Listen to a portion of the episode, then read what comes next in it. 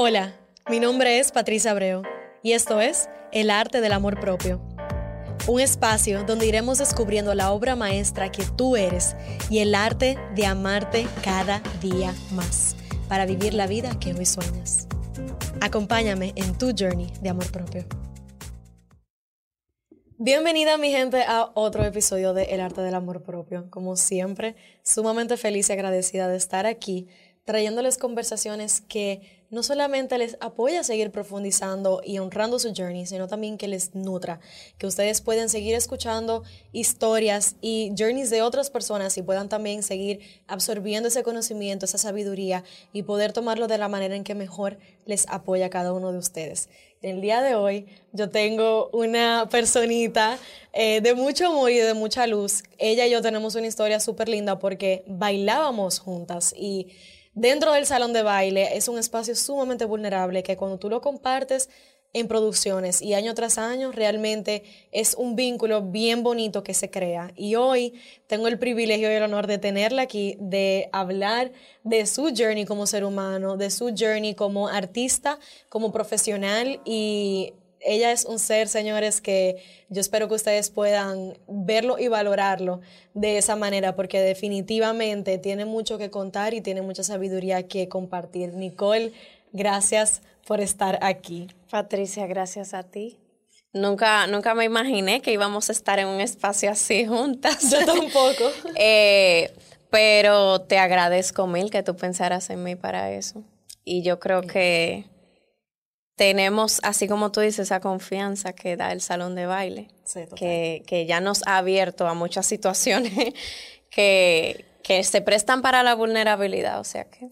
Totalmente, gracias. Y como te lo dije, bueno, señora Nicole es bailarina, artista, pero es periodista de profesión, comunicadora, y algo que te, lo repito ahora y lo digo, para mí Nicole es la representación en ser humano de la determinación, el compromiso, la excelencia, sobre todo. Y en el proceso de no perderse, porque siempre le he visto ser bien, you're very true to your values, bien, bien auténtica a, a, tus valores y a lo que es importante para ti. Y yo siento que muchas personas están en, un, en una batalla constante o es un reto el poder tener eso, el poder ser excelente en todo y, y cumplir con sus, con sus responsabilidades, pero también encontrar el balance de, de, cómo valorarse a sí mismo, valorar sus, lo que es importante para ellos y lograr su bienestar. Así que... Gracias. Yo trato, hago el esfuerzo. Muy buen esfuerzo. Sí, sí, no me gusta, ni siquiera me gusta la gente que es actuada. Y, mira que trabajo en medios de comunicación. Sí, es un reto. Sí. Yo, eh, eso es algo que en verdad tú inspiras mucho, y no solamente para la gente que te rodea, sino que también es algo que tú tienes, que es el ser auténtica, el simplemente como relax. Wow. Como, cuánta recibe, recibe. No, pero es de verdad, o sea, cuando tenemos este tipo de conversaciones, a veces, ok, nos invitaron a un espacio a hablar de algo, pero que realmente que yo puedo aportar y yo entiendo que tú tienes mucho que aportar y, y lo digo por esto que he visto de ti, por lo que he podido ver de tu journey, no solamente dentro del salón de baile y fuera en los espacios de producción, sino también en la vida real, de quién tú estás siendo hoy, de lo que yo he visto que tú has vivido y de cómo hablábamos, de cómo tú has evolucionado. Así que vamos a entrar ahí de una vez. Sí. Cuéntame. Evolucionado. bueno, todos, todos hemos evolucionado, crecido de una manera u otra. Sí. Cuéntame, Nicole, en tu journey en general, ¿quién es Nicole hoy en día? ¡Wow!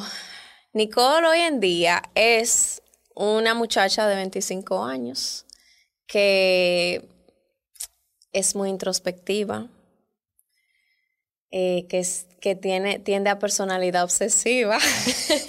¿Cómo así, personalidad obsesiva? Eh, ¿Qué te digo? Eh, mi psicóloga me puso a hacer muchos ejercicios sobre eso, pero que entre obsesivo compulsivo yo ah, tiendo al obsesivo. Ah, ok, ok.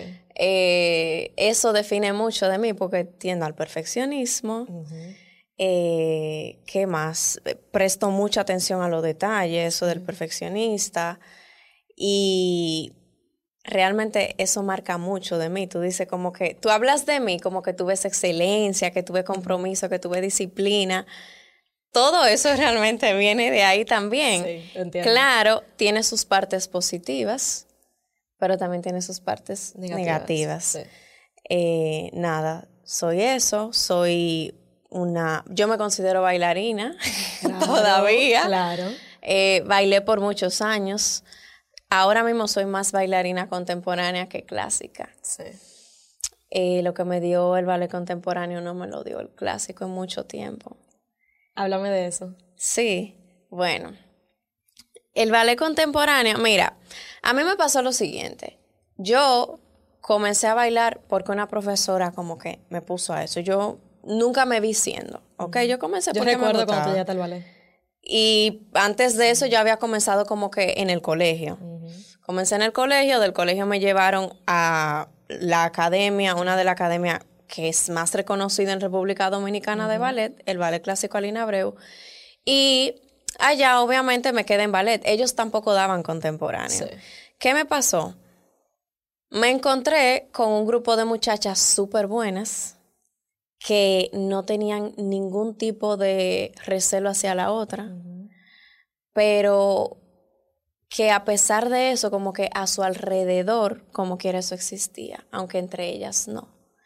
Y eso hizo que, por más que yo fuera una tipita esforzada, comprometida, puntual, presente, como que las oportunidades que yo esperaba tal vez no se abrieran como yo quería. Ajá. Y no solamente a mí, también a las compañeras que yo tenía. Em, entonces, ¿qué pasó con el ballet contemporáneo? Cuando a mí se me dio la oportunidad de participar en algo que yo considero que fue significante en mi vida, que no fue solamente coger clase de ballet contemporáneo, eh, fue cuando una bailarina del Ballet Nacional Dominicano comenzó a ir a las clases que yo iba tempranito en la mañana, tipo seis y media, siete de la mañana, Sí. una cosa así. Ella me vio como dos días y sin conocerme, Patricia, ella en la escalera del ballet me dijo un día, mira, yo quiero que tú eh, seas la bailarina de una pieza que yo quiero montar para el primer concurso de danza que se va a hacer en República Dominicana. Wow. Y eso fue el concurso de danza Quisqueya, que si no me equivoco tenía como nombre eh, Premio Vladimir Malakov, pero al final él no pudo venir al país y se le cambió. Esa muchacha que se llama María Emilia García, solamente me había visto en clase. Ella, yo no sé de dónde rayo sacó que ella quería que yo fuera su protagonista. Y a raíz de eso, María Emilia tiene una línea muy contemporánea, muy... eh, tiene una estética eh, muy particular. Y ella hizo un proceso creativo conmigo, súper personal. O sea, a nivel de que yo ensayaba en el Salón del- de Bellas Artes de aquí a las 10 de la noche con las luces apagadas. Wow. O sea, a, a ese nivel de personal ella me llevó y confió tanto en mí y me hizo como creer que yo sí tenía algo que tal vez no se había reconocido. Sí. Y yo me encontré tanto en ese lugar como que fue tan diferente, que fue de reconocimiento, que fue de confianza eh, De y, validación. que- y de validación. Sí. A partir de ahí fue que yo me sentí bailarina de verdad. Y Yo recuerdo eso. Y yo, los, yo sentí tu energía. Yo la sentí diferente. Y eso, eso para mí no tiene nombre. Como yo crecí haciendo esa pieza, yo no lo crecí en todos los años que yo duré bailando ballet antes de eso y seguí bailando ballet después. Pero Sí, porque es la base de todo, el ballet clásico, pero eh, el- la parte que te permitió realmente conectar con esa parte de ti, aún, aún que tocó fibras profundas, fue a través de esa experiencia. Gracias por compartirla. Porque en verdad me veo en el espejo contigo de que same en cuanto a, es verdad, no pensaba que se iba a dar de la manera en la cual se dio. Porque yo siempre desde chiquita dije, voy a ser bailarina profesional, voy a ser bailarina clásica profesional. Y para mí siempre, después, más adelante, se volvió un reto el yo ver y aceptar y entender cuál era la realidad y de que, como tú dices, de que no necesariamente recibíamos o recibimos la, el reconocimiento que nos merecíamos recibir de una manera u otra. No porque lo necesitáramos para seguir, sino porque tú quieres saber de que todo lo que tú haces de una manera u otra también va a estar siendo utilizado con un mayor propósito. De que no es solamente para la clase y ya. O sea, cada vez que salíamos de una producción y entrábamos a, a fecha, a temporada de clases normales, mira, yo subí ese sí. Yo subí ese cuarto piso que era de que, Señor, rescátame. Sí. Y no era por falta de amor al arte, porque falta de amor al arte no hay. O sea, para tú entrenar 16, 17, 18 años como lo hice yo, tú entrenaste quizá un chin menos, pero con mucha de entrega, con mucha disciplina. No puede ser por, por falta de amor al arte, sino por falta de oportunidades que validen tu transitar en el arte en sí. Y eso desmotiva mucho. Yo siento que hay mucho aquí en República Dominicana sobre todo, hay mucho espacio para seguir creciendo en el arte y es una manera en la cual tú y yo fuimos, no quiero decir la palabra víctimas, pero sí fuimos afectadas por eso, porque Aún así, sí tuvimos muchas oportunidades que otras personas no tienen. Claro. Pero ya de tú llevarlo de ahí a la parte profesional, como los países desarrollados, de tú ser parte de una compañía de ballet, si hubiese sido nuestro deseo de realmente darle para allá, no, te, no lo teníamos. Sí, y yo me alegro, digo, sí, por cierta parte, yo me alegro. Claro. Porque en su momento yo quise ser bailarina, o sea, e, esa fue la profesión que yo pensé que yo iba a tener, hasta que un día la directora dijo en un ensayo, no a mí, pero en general, dijo como que eh, ustedes lo están haciendo bien y a dos esquinas hay diez que lo hacen mejor que ustedes. Y yo dije, dije, en ese momento fue como que, ¿es verdad, Nicole? ¿Y qué tú vas a hacer cuando tú quieras como que bailar a nivel profesional? No, pues tú no es lo mío. Y yo no me imaginaba tampoco un día entero en clase, en ensayo, como que mi horario de trabajo fuera el baile. No, yo he encontrado algo mucho mejor. ¿Qué es? Y es que yo baile porque me dé la gana. Ajá. 100%. A mí me pasó lo mismo, que yo trabajé por varios años en el colegio dando clases y yo salí de ahí y me fui por otras razones, pero yo también salí de ahí saturada en donde yo no puedo hacer una coreografía más. No puedo escuchar una música más y componer otro ocho más. Y para mí, como tú dices, me alegro de haber llegado a ese breaking point en ver qué era realmente importante para mí, porque si no, yo no estuviera aquí en este podcast ahora mismo. Exacto. O sea, yo no estuviera creando lo que yo estoy creando ahora, yo no me hubiese certificado como coach, yo no tuviese evolucionado de la manera en la cual yo tenía que haber evolucionado. O sea, que todo el final del día siempre es perfecto, pero... A su tiempo. En el momento uno no lo ve. Y con su proceso. Exacto. Sí, el vale es muy difícil. Sí. Yo no me daba cuenta de... Lo exigente como de la carga emocional que trae el ballet hasta que no lo tuve por decisión. Ajá. Carga mucho, Patricia. Eh, yo tuve una, última experiencia con el ballet clásico. ¿Tú tuviste en Valladera? Sí, fue mi última producción. ok, ese fue mi último ballet también. Ok, porque yo me subí a ese ah, escenario diciéndote mi última vez subiéndome a este escenario con, baile, con zapatilla de punta, bien consciente de eso pues tú, aunque eh, estamos hablando de algo que tal vez solamente vivimos tú y yo, tú tienes una idea de cómo fue el ambiente de Valladera. Sí, Ok. Lo que pasó en Valladera para mí fue tan, tan fuerte que yo en ese momento no lo supe, pero después, más madura, sí me di cuenta. Yo viví un proceso depresivo. Wow. O sea, lo que a mí me pasó ahí, yo salía de todos esos ensayos llorando.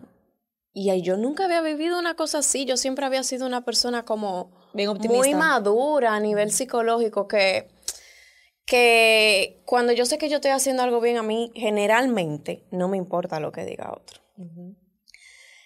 Pero ese ambiente cargado de tantas cosas y de tantos ataques personales como se volvió en ese momento, me, me cargó tanto que, que sí. yo, yo lloraba mucho, mucho, mucho. Y yo nunca me imaginé que yo iba a llegar a ese punto. A un nivel que mi mamá siempre ha sido como súper, eh, súper paciente, eh, nos ha dejado ser muy independientes. Mi mamá no era una mujer que vivía dentro de mis clases, ni para nada. Para nada. y llegó un momento en el que mi mamá me dijo, porque obviamente yo era menor todavía, mira, o sea, si tú vas a seguir saliendo todos los días llorando de aquí, yo misma te voy a sacar de ahí. Wow. Y después de ese proceso fue que yo decidí bajarle dos tonos a la danza Sí. clásica. Gracias por compartir eso y voy a dar contexto para el que no lo maneja y no sabe de qué perspectiva estamos hablando. No le estamos diciendo porque se manejara un ambiente tóxico de la manera en la cual se puede percibir, sino porque cuando tú eres parte de una producción, sobre todo una producción de, de un calibre de una compañía de ballet, a pesar de ser un conservatorio, Que porque tiene realmente... que cumplir con un compromiso. Exacto. O sea, doy, eh, es importante dar ese contexto porque éramos todas alumnas en donde la calidad de la producción que se estaba haciendo era de una compañía profesional y todas teníamos el talento y la habilidad de hacerlo y el equipo también, pero hay muchas cosas detrás de escena que no se ven en la producción de algo. En este caso estamos hablando de una producción de ballet clásico que ustedes me han escuchado hablar, señores, ya varias veces, lo más probable, de cómo hay muchas cosas que yo he tenido que sanar por el ballet. Desórdenes alimenticios, resiliencia emocional y ese tipo de cosas. Ahora ustedes están viendo más un poquito más el contexto, escuchando a Nicole hablar, de que no se trata solamente de una persona o un espacio, sino que eso es lo que el arte pide del artista. Sí. Y es difícil cuando, por ejemplo, hoy vivimos una realidad tan inclusiva o que se está abriendo la inclusión, en donde, por ejemplo, gracias a Dios tenemos una Mystic Copeland que está rompiendo muchas barreras, pero a la misma vez con el tema de hasta el cuerpo físico y el peso de una bailarina y cómo se ve una bailarina, yo de verdad tengo mucha intriga y mucha curiosidad de cómo eso va a evolucionar, porque no podemos esperar en que en los fashion shows tengamos modelos plus size siendo inclusivos, pero que eso no se, no se traduzca al resto de las áreas de la vida, incluyendo el arte, incluyendo el ballet clásico, por más que sea algo tradicional. O sea, realmente para mí sería contradictorio el hecho de que sigamos bajo esos, esa rigurosidad. Y eso, que la parte nutricional, física, eso es lo más superficial. Sí. Mira, yo nunca, eh, yo nunca tuve un problema alimenticio y mira cómo a nivel mental y psicológico al final sí me afectó. Claro. Y te estoy diciendo que yo no era una persona débil en ese sentido. No. Pero es que la es que al final del día las bailarinas son atletas hasta cierto punto de por lo que te pide el deporte y la diferencia está en que un atleta cuando se dedica, vamos a suponer, al, a los- al deporte olímpico, tiene una meta, está trabajando para algo, o sea, todos los días dice, mierda, hoy es un día difícil, pero yo me estoy parando para esta meta. La bailarina, en el caso de nosotras, estábamos simplemente por amor al arte. Sí. Showing up, Sí. showing up, a ver qué Y- tal. Y, es como que, conchale, es difícil. Sí, y también que yo creo que ya tú trabajabas en ese momento solamente. Sí.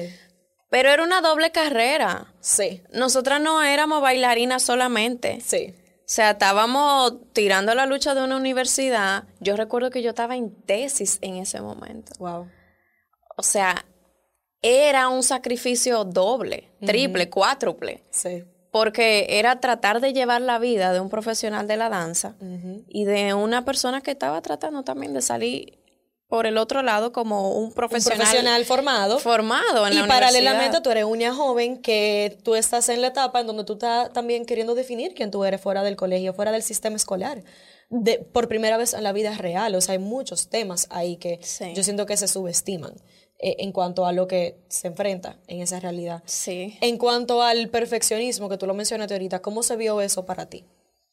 El ballet. Sí, porque yo he hablado... salir de ese... Yo he hablado mucho, y justamente el episodio que salió esta semana habla del perfeccionismo y sanando el perfeccionismo, porque yo también he tenido que sanar el perfeccionismo y lo que yo me di cuenta era que el ballet apoyaba ese perfeccionismo Sí. porque tú estás constantemente criticándote Sí. que tú tienes que seguir trabajando. Uf. Entonces, ¿cómo se vio eso para ti? Bueno, mira, eh, ¿qué pasa? Para ese momento yo sabía que yo era perfeccionista, pero yo no sabía como que qué tanto daño eso me podía hacer. Ni que yo lo tenía tanto en el ballet, o sea, yo veía así, el ballet disciplina, el ballet qué sé yo qué, pero a mí me gusta. Y yo me sentía en confianza y, y yo estaba cómoda en ese sitio. Ahora, yo hoy te puedo decir que incluso me tienen leyendo un libro que se llama Los dones de la imperfección. eso es de Brené Brown. Sí. The Gifts of Imperfection, yes. Eh, te puedo decir que sin necesidad de acudir al ballet, sino a la sensibilidad por las artes, yo me he abierto a la vulnerabilidad de otras formas. Eh, siento que soy valiente a través de la vulnerabilidad. Y trato de, como nosotros decimos, bajarle dos tonos a toda la cosa que yo traigo, como que tengo que desarticular y desaprender. de ese perfeccionismo. Y, llegan, rewire, como rediseñar. Sí, llegan a un punto que, mira, yo lloré mucho cuando a mí me pasó esto. En mi trabajo a mí me citaron para pedirme que le exigiera menos al equipo y que tratara de como de no de que aunque algo no estuviera funcionando, si no estaba dentro de mis funciones, yo no intentara arreglarlo. o, sea, o sea, que soltara. Sí, de que, o sea, si sale mal, déjalo que salga mal 10 veces y que cuando la persona que tiene que estar atenta a eso lo note, y se arme un problema, se arma el problema, pero no está en tus funciones. O sea, a ese nivel de perfección. ¡Qué lección! Claro, porque si yo tenía que coger una escoba y limpiar mi estudio. Yo te veo totalmente. Yo lo limpiaba. yo te veo totalmente. Entonces, concho, cuando te pasan cosas así, es como que te craquean. Y ese tipo de, de vivencias me han hecho comenzar la lucha con el perfeccionismo, pero yo no te puedo decir todavía que yo no, no, tengo algo de eso. Pero tú sabes que sí puedo notar en ti, que lo veo en mí también, obviamente, que es como, como una relajación un poco más. Como que ya de por sí, para mí tú siempre eres una persona como... Calmada. se bien calmada. Si se cae el mundo, ¿qué vamos a hacer? Pero yo te veo todavía como dos tonos más calmada. ¿En serio? Sí. Pero no lenta. No lenta, ah. sino en el no, sentido... porque a mí me relajan. no, no más lenta, no, no más lenta. A mí me relajan y yo digo que cuando me imitan hablan muy lento y yo me quedo como que yo no hablo así, por favor. no, no, no, sino que como, tú sabes como cuando la paz, tú ves a alguien que en la cara se le refleja la paz. Sí. Yo veo eso en ti ahora mismo. Yo sé que hay muchas cosas que tú has venido trabajando en este año, que estábamos hablando que tú has superado, pero también tiene que ver con ese también nivel de autoconciencia que tú tienes contigo, de cómo hasta esta misma, esta misma batalla con la perfección. Porque sí. esto es algo, señores, que cuando hablamos de la perfección, el que es perfeccionista, estamos ahora mismo tú y yo hablando, reconociéndolo, pero la manera en la cual eso se traduce es que cada fibra de tu cuerpo está queriendo estar en control de todo, a, total excelencia. Y eso afecta al sistema nervioso. No, además, em, a nivel energético, se gasta tanta energía. Totalmente.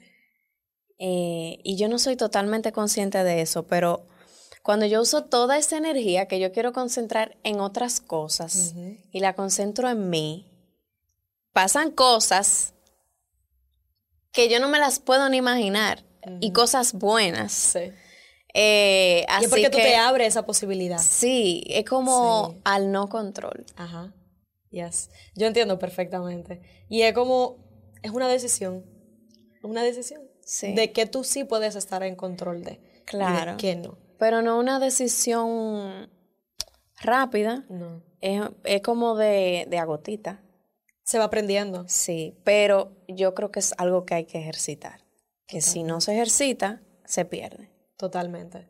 Qué bueno que tú estás ahí porque vuelvo y digo, y eso en el episodio que yo grabé del perfeccionismo lo digo, se trata de que tú siempre vas a querer dar lo mejor de ti, pero no a costa de ti.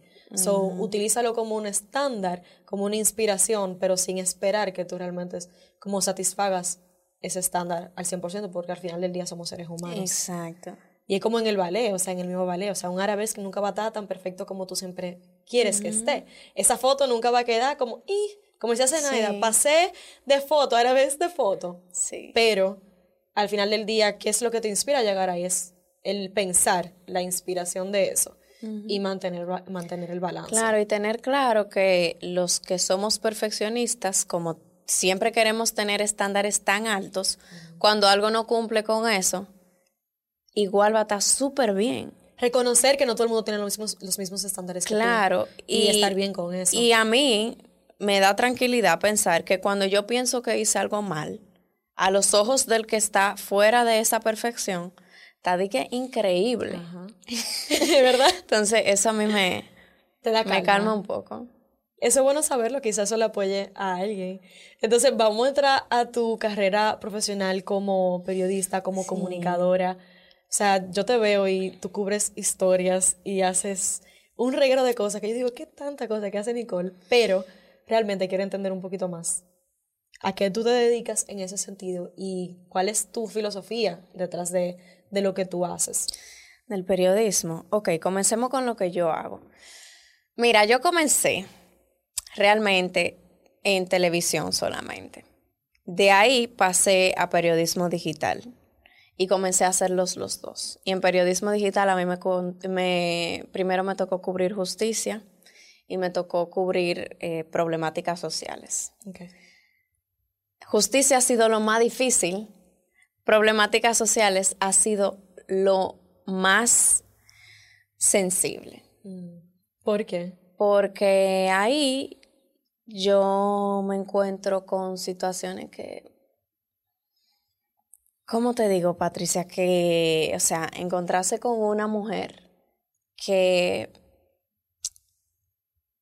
tenía su, su casa, y no, y no, no quisiera decir ni casa, su anexo, Ujú.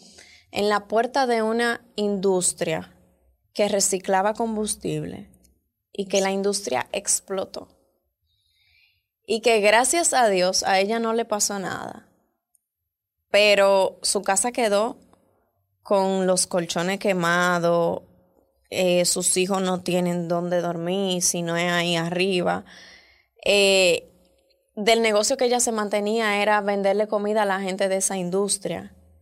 Y tener que ir a su casa y tirarle foto a su colchón. Wow. Y, y, y que ella se siente en la camioneta de mi medio a llevarme, a contarme todo lo que pasó y enseñarme los videos que no están en prensa, pero que ella lo tiene en su celular, de cómo ella tuvo que sacar con su mano a la gente que estaban adentro de esa industria. Son cosas que, que no se te van. Y duele todavía más que por más que yo quiera, como periodista, yo solamente soy hilo conductor. Ajá. Yo no soy...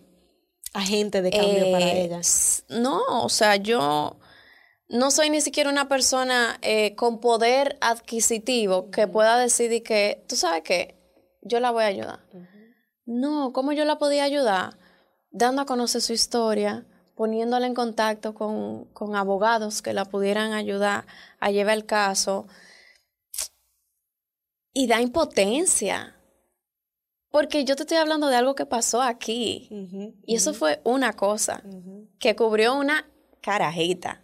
O sea, yo no sé si, si en Latinoamérica se dice carajita, pero que cubrió como una chamaquita, una niña que estaba comenzando.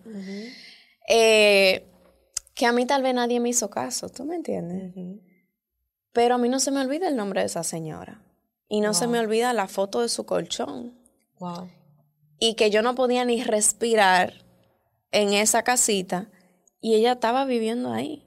Y sus hijos. Y, el, y los vecinos. O sea, una cantidad de cosas que a mí me tocan duro. Claro. Y así me ha pasado con violaciones. Mira, hubo un caso de la violación a una menor que tiene o tenía discapacidad cognitiva. A ella la violó la pareja de su mamá. Eh, la niña, que en su cabeza tenía dos años, vivió el embarazo. Wow. Y cuando tuvo el bebé, ya la mamá era que atendía a la bebé, como si fuera otra hija de ella.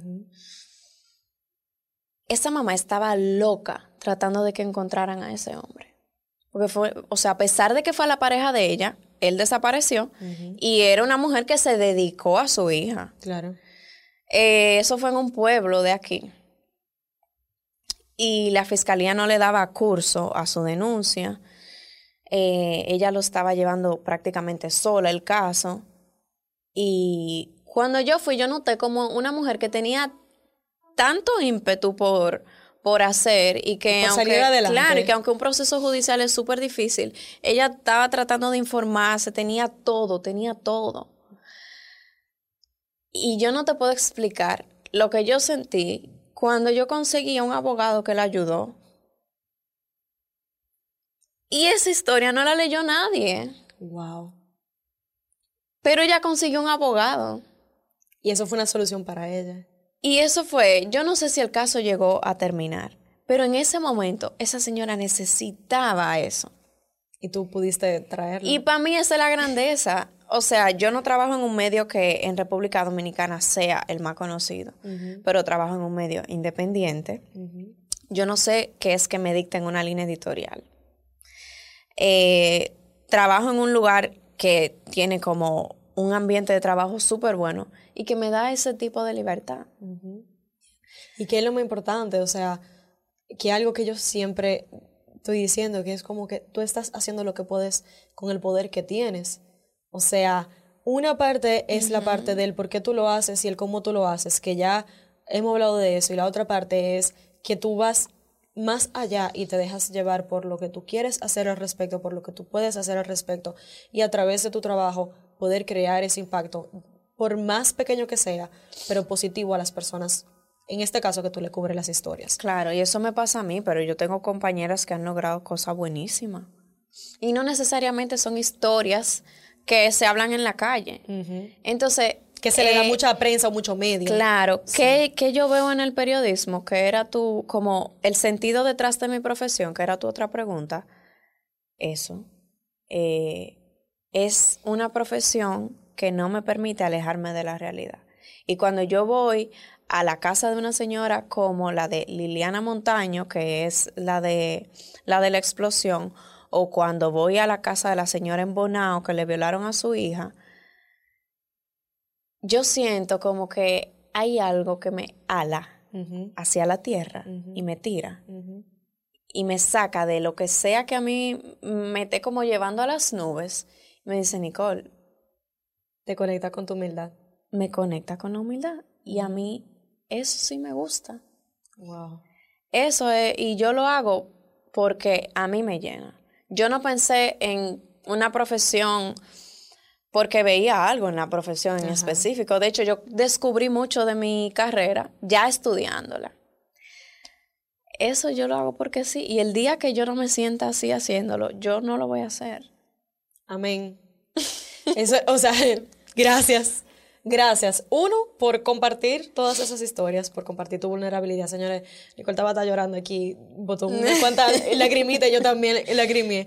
Pero también por hacer todo lo que haces con esa intención, con una intención de realmente crear algo diferente y de llegar a esa última afirmación de que lo vas a hacer hasta que se deje de sentir bien, porque al final del día, como estamos hablando ahorita, o sea, si no hubiésemos tomado la decisión de salir del ballet a pasar a lo próximo, no nos damos la oportunidad de estar donde estamos ahora y donde estamos ahora de una manera u otra también está apoyando a más personas y podemos seguir en servicio constante. Que para mí yo siento que todo, todas las profesiones y todos los caminos llevan a el cómo tú puedes ser servicio. No importa si pintando una pared, si cubriendo una historia, si teniendo un podcast, si escribiendo un libro, si enseñando, si vendiendo paleta en la esquina, tú puedes ser servicio, tú puedes contribuir algo y Gracias por traerlo desde esa perspectiva, con tanta vulnerabilidad, con tanta sensibilidad, porque eso no lo vemos siempre, y mucho menos en la industria del medio, en la industria de, de, de quienes cubren las noticias y cómo las cubren. Uy, sí, eso pasa. Y, ¿qué te digo? Como yo he visto los dos lados, yo los entiendo. Claro. Yo tuve el privilegio de caer donde caí. Un sitio donde yo, donde me da ese espacio, donde yo le puedo dar importancia a ese tipo de cosas. Eh, confían en ti, confían en tu trabajo. Pero yo sé que hay muchos otros que le dan importancia a otras y esas personas tienen que cumplir con esa agenda, lamentablemente. Sí, eso se entiende también. Pero e, es difícil. Hasta cierto punto. claro, sí. Porque al final del día eso crea la realidad del colectivo. Y por eso estamos viviendo en el mundo que vivimos hoy de una manera u otra. Con eso hago el link de manera directa con la parte, la pantalla versus la vida real en base a mm. esa Nicole Espejo que vemos en las redes, que en verdad es muy auténtica, es muy real, versus la Nicole Espejo, el ser humano detrás. Háblame un poquito de cómo tú encuentras ese balance de, en tu vida personal, sobre todo trabajando en el medio. Señora Nicole sube stories de, emperifollada con todo el maquillaje con el cual sube a, televisión. Y al Ubermoto que al cuando me voy. Exacto, al Ubermoto con un reguero de bulto. Y para mí me encanta ver eso porque las redes son un espacio donde la gente se comparte tan en los highlights y en la perfección que yo siento que tú has encontrado una manera muy bonita de ser auténtica, de ser real, pero a la misma vez, como quiera, no, todavía no estamos en ese espacio en donde compartimos the hardships, donde compartimos los retos, donde compartimos los momentos en los cuales no estamos en cubriendo esta historia, donde no estamos en tal evento, donde no estamos cubriendo, o sea, hablemos un poquito más de ese balance para ti, sobre todo en el último año. A ver, en redes yo tengo una política y me da trabajo porque lucho con eso, porque a veces la gente me dice, no, tú te tienes que poner full en las redes, que yo no puedo, o sea, a mí me gustan, pero... a mí me pasaba eso también. yo tengo, mira, Patricia, a mí me pasa una cosa, si yo tengo una foto sonriendo y ese día yo estoy llorando o molesta o estresada, yo no voy a subir la foto sonriendo, porque y mira, yo no sé si esto es de que brujería mía una cosa. Cuando yo subo cosas superficialmente, no tienen el mismo impacto, aunque sean fotos bonitas, aunque igual sean cosas mías, que cuando yo de verdad las siento. Entonces, yo tengo ese, esa relación de amor y odio con las publicaciones por eso. Porque si yo no me siento así, yo no lo hago. Eh, ¿Cómo trato? Sí. Eso es la definición para Nicole de lo que significa ella ser auténtica para sí misma. O sea, el, ella saber qué es importante para ella y el cómo tomar esa decisión de hacerlo con conciencia. De yo no lo voy a hacer porque el resto lo está haciendo, lo voy a hacer cuando me sienta bien, cuando yo entienda que va a cumplir con esto, esto y esto. Y eso es lo que significa tú realmente honrarte, honrar quién tú eres, honrar quién tú proyectas y honrar cómo lo haces también porque creo 100% en eso. Continúa. Sí, eh, entonces, ¿cómo me siento más auténtica además de eso? Que yo puedo compartir cosas de todo tipo ahora. Aunque yo no, si yo estoy pasando por un mal momento, yo te comparto mi reflexión. Yo no te comparto mi guerra. Obviamente, porque también hay un respeto hacia la energía del otro. Sí, y, y yo siento como que en, un momento malo, lo que yo necesito no es que la gente lo vea ahí. Exacto. Hay cosas que yo he vivido a nivel muy personal que no tienen por qué estar en mi Instagram. Y que eh, la poca gente que yo considero como de mi círculo cercano que tenga que conocerlo, lo conoce. Entonces, redes, eso.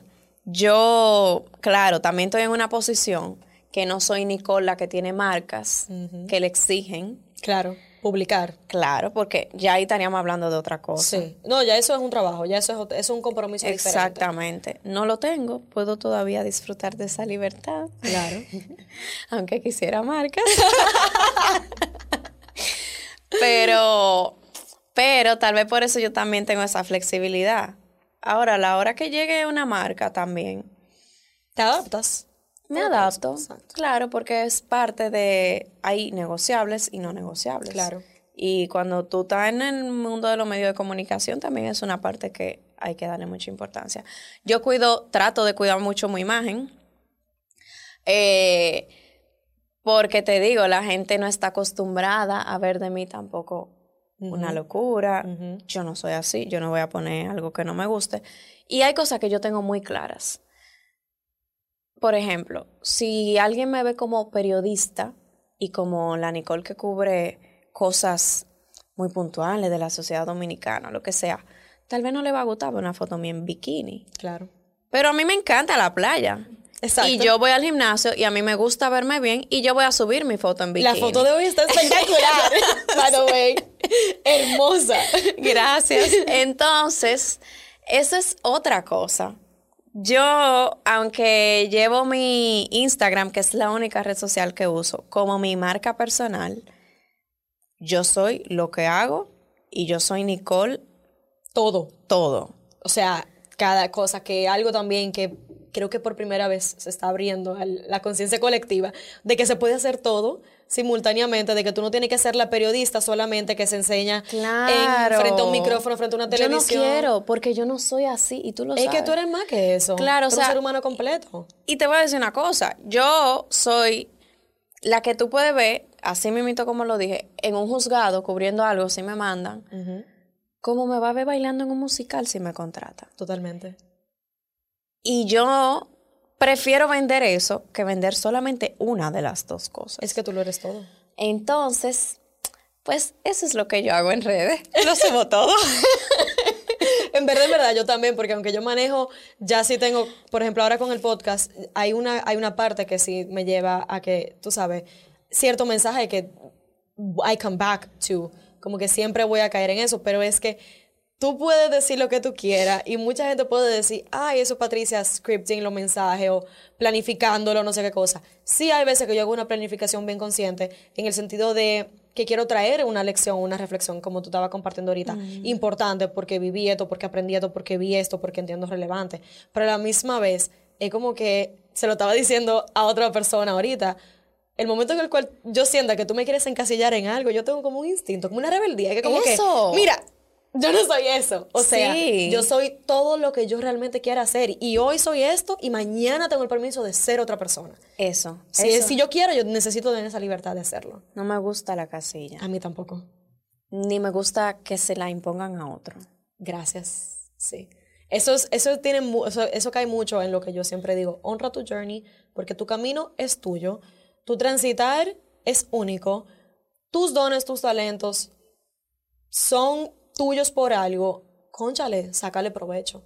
Y en la comunidad latinoamericana, sobre todo, y mujeres también, sobre todo es tan fácil de nosotros sentir esa presión social de lo que tú tienes que hacer, del paso a paso. Eh, Aquí en Dominicana, con, con todos los casamientos, yo no voy a cansar de decir eso, con toda la voz y con todas las cosas que están pasando. Y es como que yo me pregunto, ¿de verdad eso es lo que quieren? O sea, ¿de verdad se pararon y se preguntaron, yo quiero casarme y tener hijos? Porque yo quiero tener hijos, pero yo no necesariamente quiero casarme, tener hijos, poner la familia En feliz y no sé, en ese sí. orden de la manera en la cual la sociedad lo hace. Mira que yo siento que eso poquito a poco va como reestructurándose. Eh, porque conozco jóvenes que ya viven solos, Sí. que tienen mi edad y como que viven solos. Eso no se veía aquí. Es verdad. Cuando yo estaba pequeña eso no pasaba. Eh, porque conozco mucha más aceptación por parte de la familia cuando una chica queda embarazada. Sí, eso es verdad en Eh, ese sentido. Entonces, como que, aunque forzado, yo siento que la circunstancia va cambiando un poco. Y bueno, eh, así yo espero que siga.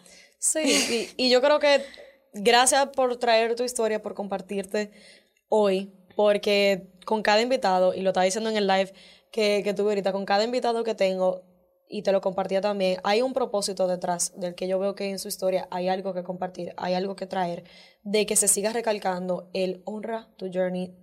Cada persona que se sienta aquí conmigo es porque yo sé que en un momento tuvieron que tomar una decisión en donde iba a ir en contra de lo que le decían o iba a ir en contra de lo que estaba haciendo, que tuvieron un momento en el cual tuvieron que cambiar, tuvieron que tomar y dejar. O ir en contra de sí mismo, que fue lo que a mí me pasó en el último año. Mm, O sea, una tipa súper planificada. Yo llegué de hacer mi máster, me fui a vivir fuera, eso fue una experiencia increíble. sí. Eh, yo llegué con una relación de añales, con una idea clara de lo que yo quería pro- como profesional y, y en ese orden de las cosas que estamos hablando, después de que tú haces maestría, tú te casas y tú tienes hijos. Ay, Dios mío. Mira, y encontrar que esa relación no estaba como yo pensaba, que yo me comencé a sentir estancada como profesionalmente, que yo comencé a tener como que baja autoestima. Conchi, y todos estos planes que yo tenía, yo no tenía energía ni de pensar en mí. Y a sinceridad, mira, este año me ha dado duro. Por el proceso que yo viví en eso, fue que yo me di cuenta que anteriormente yo había tenido un proceso depresivo. Porque el que me tocó ahora fue fuerte. Mm. Fue muy fuerte. Y me tocó con ansiedad también. Y todo eso fue como que tus planes no van. Suelta el control. Olvídate. Y hay una frase que yo no la tuve en el primer momento, pero a mí no se me va a olvidar. Yo no sé si a mí me la dijeron, yo no sé si yo la vi. Soy muy creyente. Eh, y esa frase que dice, Dios destruye tus planes cuando están a punto de destruirte a ti. Yo no, a mí me decían eso cuando yo llegué de, en agosto del 2021 a República Dominicana y no había forma de yo entenderla. Ahora, después de que yo pasé por el arrastre, yo hoy la entiendo. Y no hay cosa que, mira, esto se oye raro, pero tú sabes lo que, estar, lo que es estar agradecido por una depresión. Claro. Yo la entiendo perfectamente. Y yo me siento agradecida por ese momento.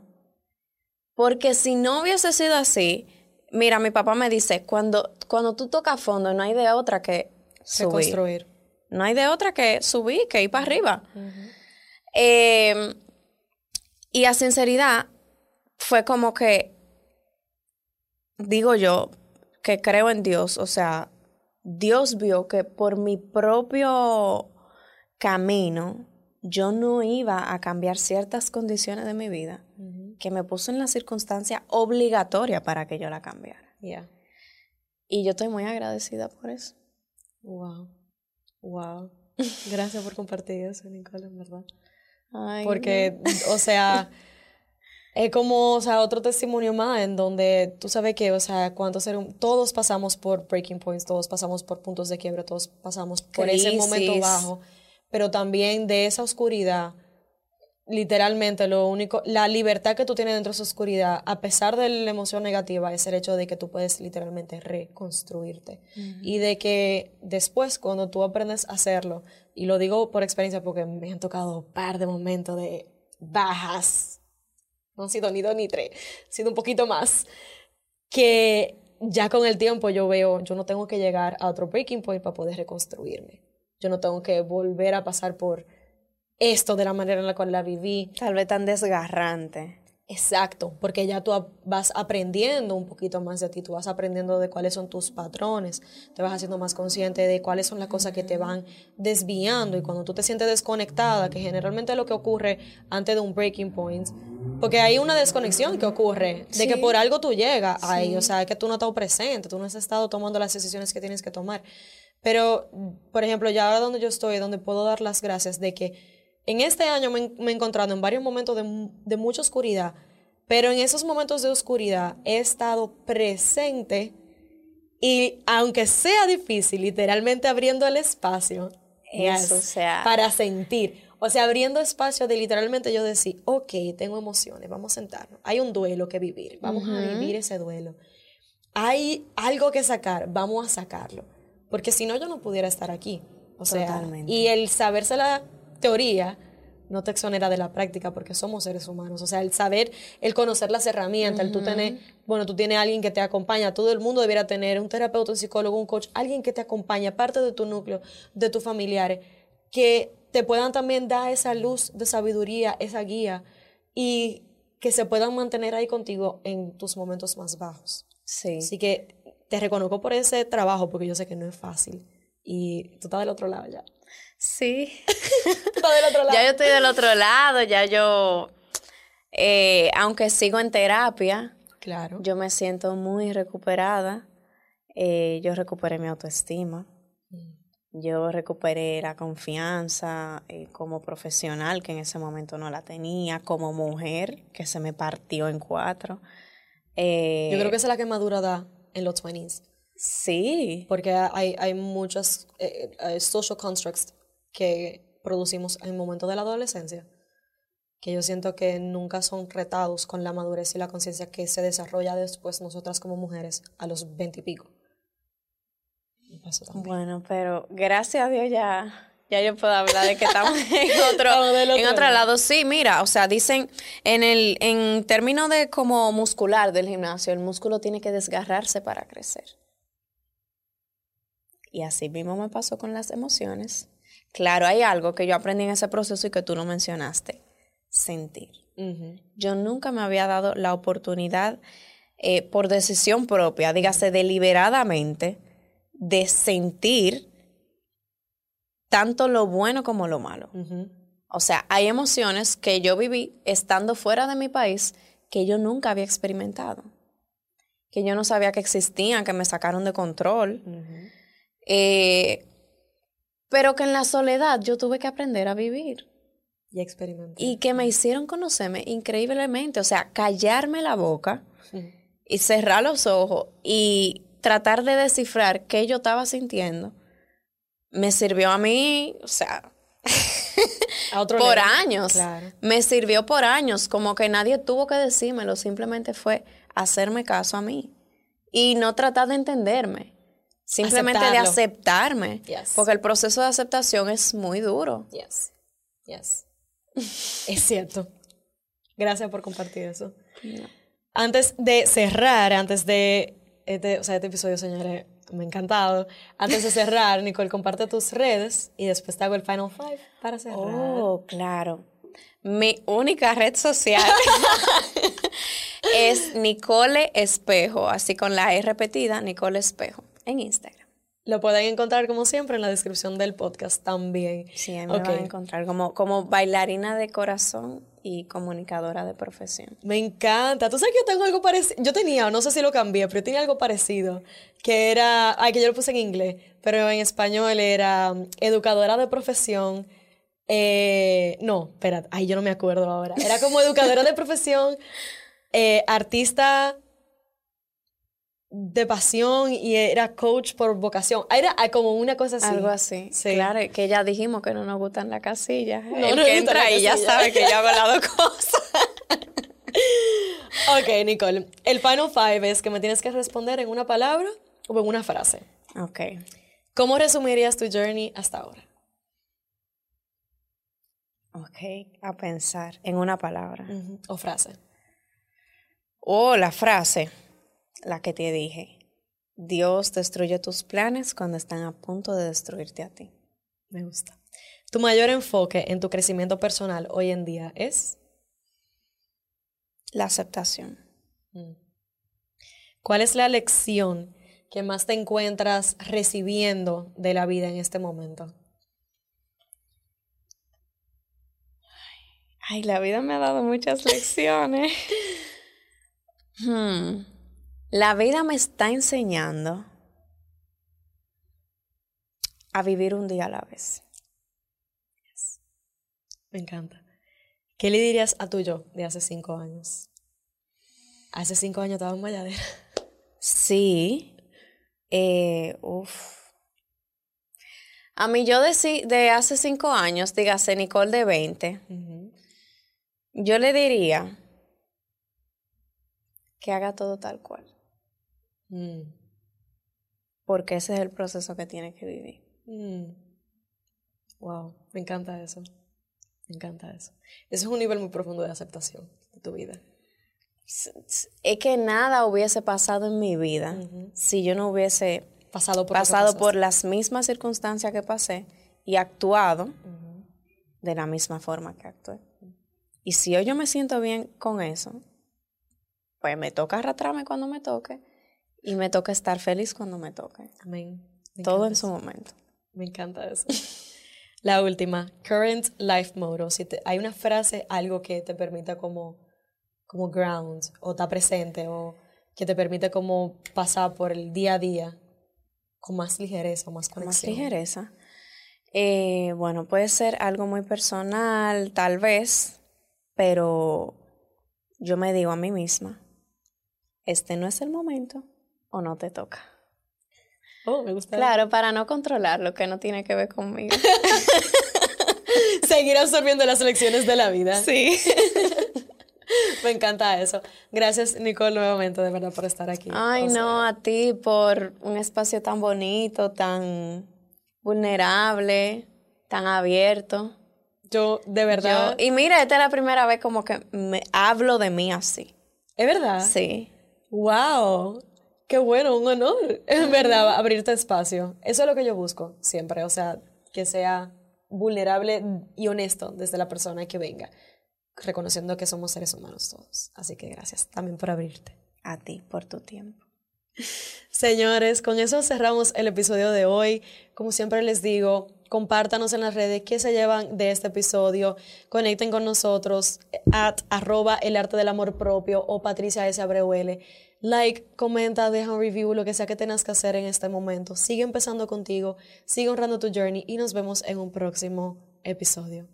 Run the Army's race in person at the Pentagon. Army 10 Miler General Registration is now open. Go to Army10miler.com to register now and save. Price goes up on September 1st. General registration presented by General Dynamics.